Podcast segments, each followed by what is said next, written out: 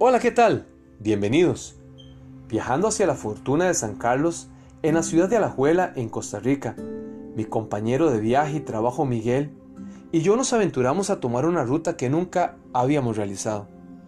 Por supuesto, que confiamos en el uso de la tecnología como principal guía.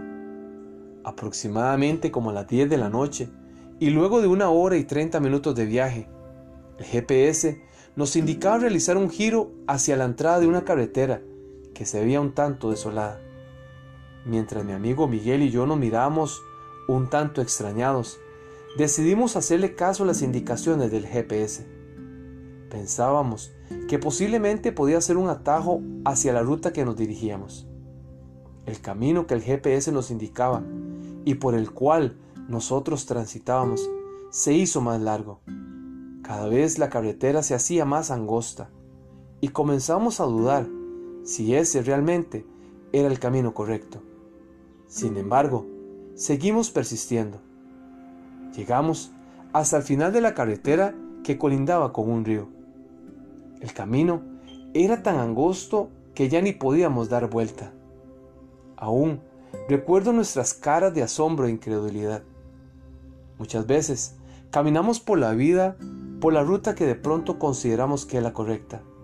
Persistimos intentando llegar a la meta por un camino que a todas luces no es el adecuado. Incluso seguimos perseverando por la ruta que sabemos que no nos llevará a ningún lado. Puede ser que el camino incorrecto lo estamos llevando en una relación de pareja, en una carrera universitaria, en un mal hábito de consumo de alguna adicción en un comportamiento autodestructivo. Proverbios el capítulo 14, versículo 12 dice, Hay camino que al hombre le parece derecho, pero su fin es camino de muerte. Decidamos caminar con Dios. Él nos guiará por la senda de justicia, por amor a su nombre. Soy Hugo Olivas y le deseo grandes bendiciones. Seamos amigos Búsquenos en esta comunidad de aprendizaje en Facebook o en YouTube como hugoolivas.com.